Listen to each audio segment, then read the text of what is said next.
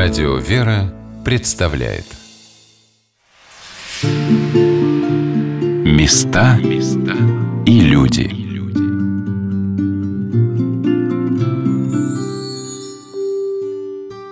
С вами Александр Ратников, и мы вновь на подворье Константина Еленинского женского монастыря в храме преподобного мученика Андрея Крицкого на Рижском проспекте в Санкт-Петербурге. И продолжаем знакомство с училищем благочестия – о работе отделения церковно-орнаментального шитья рассказывает его руководитель Светлана Анатольевна Гладских. Для женского служения в храме не так уж много места. Это обычно свечницы, уборщицы, ну, в трапезной, ну, ризничные. Но литургическое служение женское ограничено только двумя сферами. Это пение за литургией и это церковной вышивальщицы, потому что шитое убранство храма участвует в литургии. И наша задача состоит в том, чтобы все шитое убранство в видимых образах свидетельствовало о нашей вере, то есть не искажало ее. В этом, собственно, самая главная задача состоит. Господь сказал, что храм мой домом молитвы наречется. Это означает, что все в храме должно настраивать на молитву и быть молитвой. Конечно, к шитому убранству это совершенно применимо потому что есть такое выражение «шитая молитва». И вот задача нашего курса как раз в том, чтобы научиться молиться. И первое, чему учат новоначальных, это иметь свое правило молитвенное. И вот как раз наши курсы являются тем молитвенным правилом. То есть мы должны научиться той правильной молитве, не экзальтированной, не восторженной, не какой-то выдуманной и внешней. Мы должны научиться глубокой молитве – Обучение у нас трехгодичное. Первый курс у нас как раз представлен самыми яркими, самыми красивыми техниками, самыми, даже сказала бы, простыми. Это техники шитья различными шнурами, жемчугом, канителью, камнями, но это все внешняя сторона. Внутренняя сторона заключается в том, что когда мы с сакральными символами имеем дело, а крест – это самый главный наш символ нашего спасения – и мы, вступая вот в это общение, и даже сказала бы богомыслие, наша душа начинает входить в некое изменение. Но это как бы даже обращение к Богу. Допустим, первое задание первого курса – это у нас разработать крест на просфорницу. Ну что такое просфорница? Это обычный мешочек для хранения вообще святыни, просфоры. Да? И крест, конечно, на этой просфорнице должен отражать назначение этого предмета, то есть просфорницы, и смысл раскрывать через крест того, что содержится в этой просфорнице, то есть просфора. Поэтому вот разработка этого креста на просфорнице является тем самым очень сложным внутренним экзаменом. Это является таким погружением в смыслы, погружением, что такое крест, что такое идея нашего спасения, что такое жертва Христова, что такое хлеб жизни, что такое просфора. И учащиеся должны, вот погрузившись в это размышление, выразить свое молитвенное чувство – Потому что все, кстати, говорят, что мы все очень разные, потому что есть люди, которые очень аскетичны, есть, наоборот, очень такие пылко любящие Господа. И их крест выражает их молитвенное чувство. Одного он может быть действительно аскетичным, другого он может быть украшен очень обширно, обильно. И вот эта вот первая встреча с Господом вот через этот творческий союз, потому что, конечно, вышивальщица должна быть в руках Божьих орудием. То есть не мы должны себя демонстрировать в наших изделиях, мы должны прославлять Господа в наших изделиях. Поэтому нас должно быть как можно меньше, а Господа как можно больше. И вот первый сложный, значит, вот это задание первое, просфорница, она конечно, раскрывает нас самих, потому что мы, конечно, больше всего о себе заблуждаемся. Очень многие страсти начинают выходить. Первый год – это год, когда люди с самими с собой знакомятся, потому что вообще, когда мы живем обычной христианской жизнью нашей, привычной, да, но ходим в церковь, исповедуемся, причащаемся, молимся дома, да, все равно очень мало себя знаем. Но когда вот мы приходим в такое богообщение, у нас, конечно, вылезает очень много страстей. И очень удивительно на первом курсе, когда мы с этими страстями все вдруг сталкиваемся. Я-то это уже знаю, понимаю, и даже на первых занятиях все время пытаюсь рассказать, что это возможно, что не пугайтесь, вы сами себя иногда не будете узнавать, потому что это вот служение, это духовное восхождение, как всякий подвиг. Подвиг – это всегда восхождение, которое не может не сопровождаться борьбой внутренней, изменением. И обучение, кстати, это тоже изменение. То есть обучение – это же изменение себя в первую очередь, потому что мы становимся иными, когда мы чему-то обучаемся. На первой просворнице, конечно, все очень сильно сталкиваются, потому что когда вышивают просто красивые образцы, там жемчужные, там всякие орнаменты, красивые канительные веревочки, крылышки. Все это было очень красиво и замечательно. Но тут мы сталкиваемся уже сами с собой, тут начинается труд.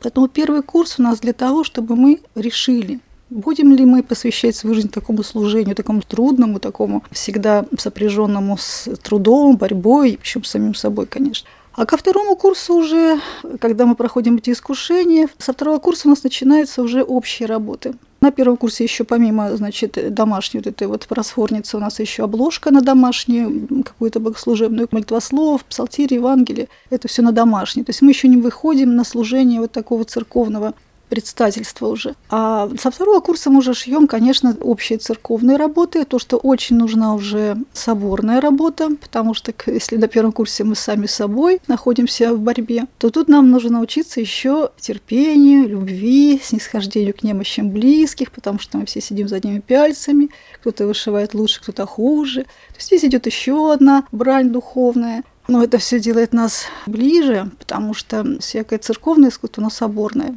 Поэтому за пяльцами вот, прошиваю не один год, ни одно поколение вышивальщиц шьет какие-нибудь большие работы очень. Вот сейчас мы нашему монастырю подарили комплект литургический, который шили три года тонкими золотными нитями, и ни одно поколение вышивальщиц свои молитвы туда воткало, потому что там были и прошения, и покаяния, и благодарственные молитвы. Вот когда человек шьет долгое время такую работу, то, конечно, там очень многое, что присутствует потом в этой работе, и когда эти покровцы участвуют в богослужении, на службе, то, безусловно, это молитва, которая за нас возносится. И я очень верю, что даже всегда нас не будет, и пока они живы, они будут возносить за нас молитву. Это вот, собственно, и придает нам радости и благоговение, потому что каждый раз понимая, какая милость Божия для нас вышивальщиц, когда мы можем вот так прикоснуться к святыне там в алтаре. То есть, когда покровцы лежат на чаше, когда там самый важный момент литургии, происходит это таинство, конечно, это удивительно. Ну и третий год тоже продолжаем делать общие работы. Там еще более тонкие техники, там уже более глубокое понимание, постижение себя и мира, и своего церковного служения. И многие остаются после трехгодичного окончания учебной мастерской чтобы вот именно служить, э, иметь это счастье, делать работы для церкви, потому что сейчас сложно нам конкурировать с машинной вышивкой, потому что очень мало возможностей, где можно приложить свои труды. У нас, слава богу, матушка с радостью принимает наши труды, и мы очень счастливы, благодарны ей за это. Безусловно, без художественного образования здесь тоже нельзя. Поэтому у нас уже третий год ведет Светлана Валерьевна Иванова прекрасные лекции по иконоведению, большой пользы для всех нас. И я веду тоже теоретический курс «Символика христианского искусства». Ну и плюс орнаментальный рисунок для вышивальщиц. Это, безусловно, необходимо, потому что очень много сейчас в нашем мире заблуждения. Как я уже говорила, нам важно очень точно передавать наше христианское мировоззрение в образах и вышивке, поэтому это очень важно. Дух мира сего нас все время пытается склонить к какому-то формальному, внешне красивому изображению. Но наша задача постигать смыслы и раскрывать эти смыслы в наших материалах и техниках. А это очень сложно. Этому быстро не научиться. Поэтому и мы учимся три года, и я думаю, что еще и всю жизнь приходят или совсем молодые девочки, или уже люди в возрасте, ну, после 45. Иногда даже уже и к 70 приходят. Но я даже думаю, что, может быть, надо для них какую-то такую даже возрастную группу делать, потому что им сложно все-таки такую нагрузку иметь. Но они действительно хотят на исходе жизни потрудиться для Господа. В меру своих сил. Тоже участвовать в общих работах. Я знаю, что это для них очень радостно и действительно спасительно.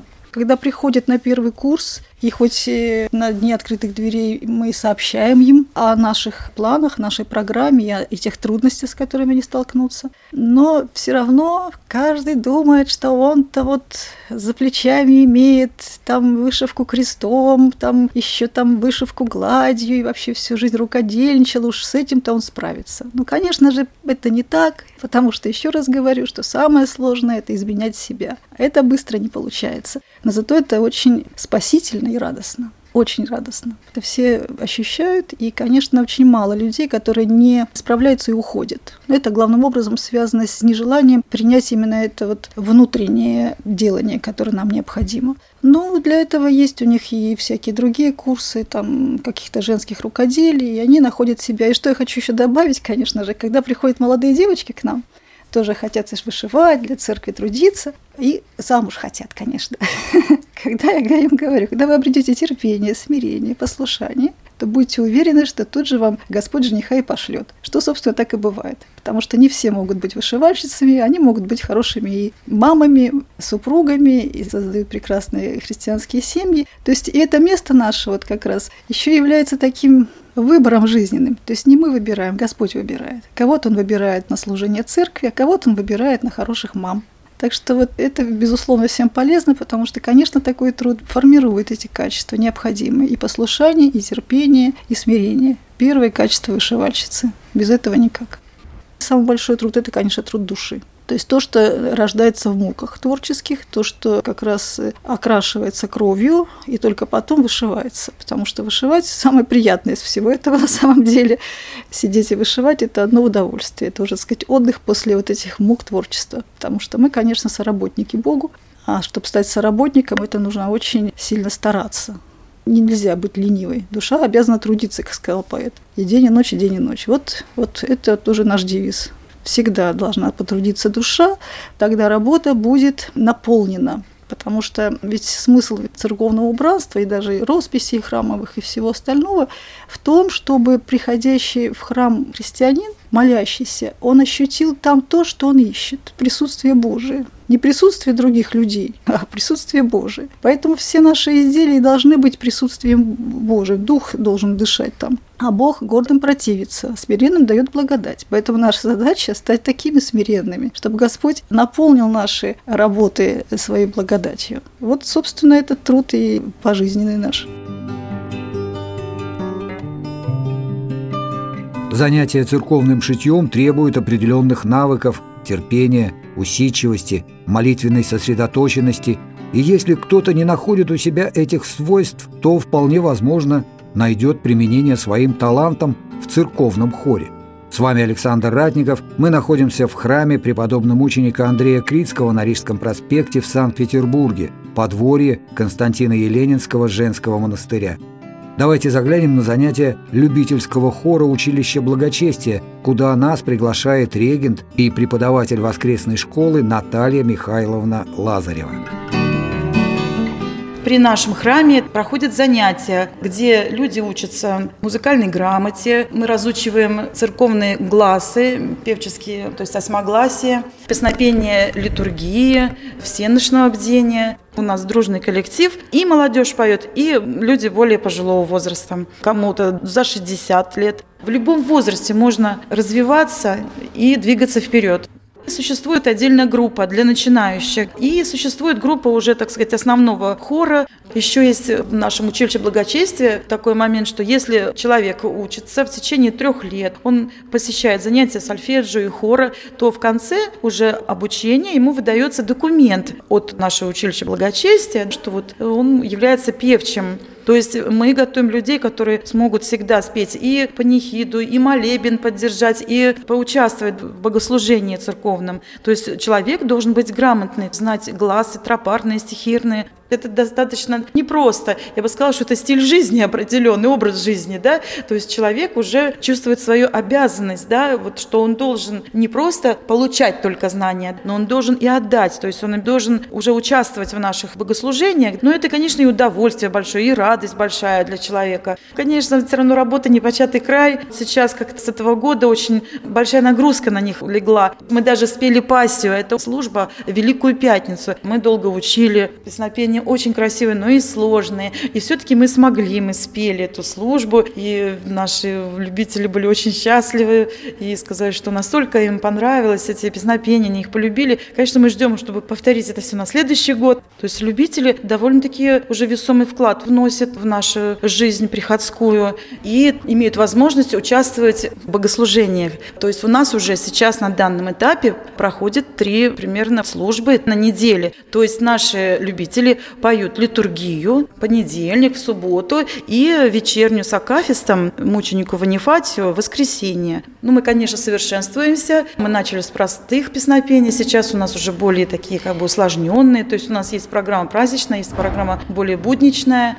Мы участвуем в концертах. Мы уже совместно проводим такие большие службы, как пасхальное богослужение. Наш хор участвовал в Рождестве Христовом. Также у нас Антонию Дымского была служба ночная. И хотелось бы, чтобы мы дальше развивались. Недавно мы ездили в Линтулу и спели там литургию такие начинаются интересные у нас поездки, уже нас приглашают. И я думаю, это только начало вот э, нашего творческого пути, нашего коллектива. Вот хочется надеяться, что у нас интересное будущее впереди, что мы будем участвовать и в каких-то фестивалях пасхальных, и в концертах. Сейчас идет подбор репертуара богослужебного и более концертного.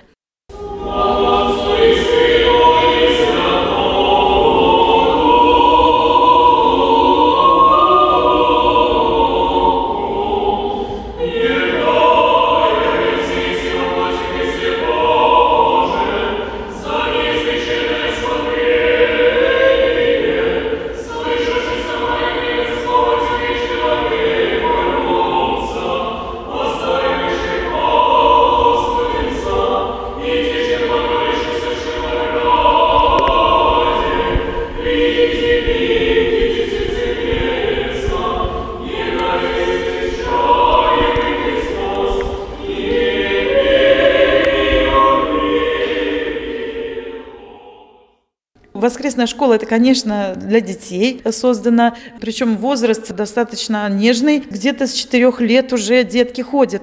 Есть группа маленьких детей и постарше, школьников. И занятия два раза в неделю, в воскресенье после причастия детей забирают и кормят их. И потом, собственно, занятия в воскресной школе, директор воскресной школы диакон отец Арсений, то есть он проводит уроки. У нас еще есть педагог Людмила Михайловна, она занимается прикладным таким рукоделием, там они рисуют, лепят. И у меня это музыкальные занятия.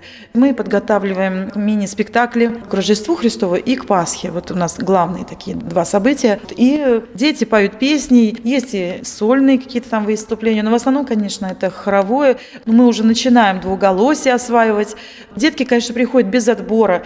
Можно сказать, у двух третий слух не ярко выражен, так скажем. То есть приходится заниматься развитием слуха. Конечно, работы много тоже, но это интересно, дети развиваются, очень интересно наблюдать, как дети приходят без слуха, и вдруг проходит где-то полгода, смотришь, и человек запел. В общем, с удовольствием ходят, все занимаются. Надеюсь, конечно, что дальше все это будет более профессионально. Хотелось бы, конечно, чтобы наши дети со временем, они тоже участвовали в богослужениях. Но это, конечно, не сразу. Нужно все-таки готовить плавно к клиросу, все-таки это очень ответственно. И сначала надо просто привить любовь к храму, просто к музыке, да, чтобы им понравилось просто петь, чтобы они получали от этого радость, удовольствие, чтобы это было им не скучно.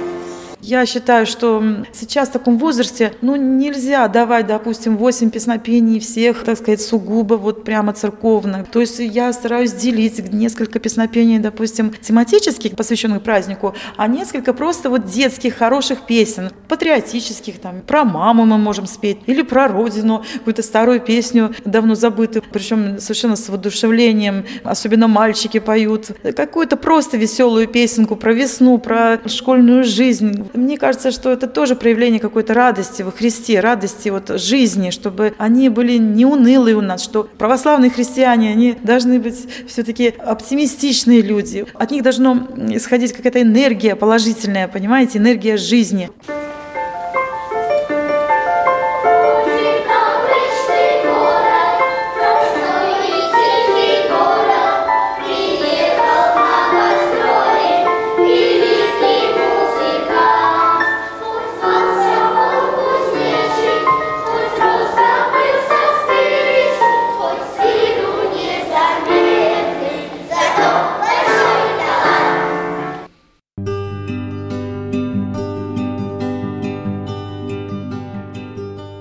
Будем мешать занятиям этих обаятельных больших талантов. Вернемся в храм, где нас встречает хранитель Марина Иннокентьевна Кришталь.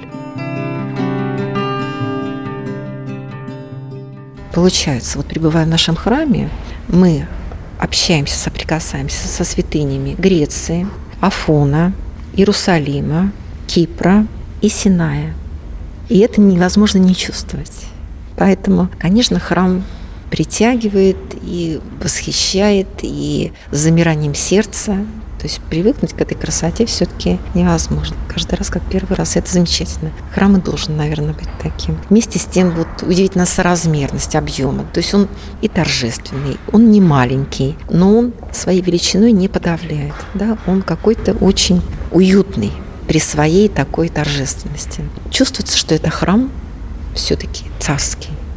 И еще вот интересный момент, что, конечно, будучи новоделом и восстановленным абсолютно во всем, и в том числе иконостас, аналой деревянный, но они максимально приближены к тому, что было.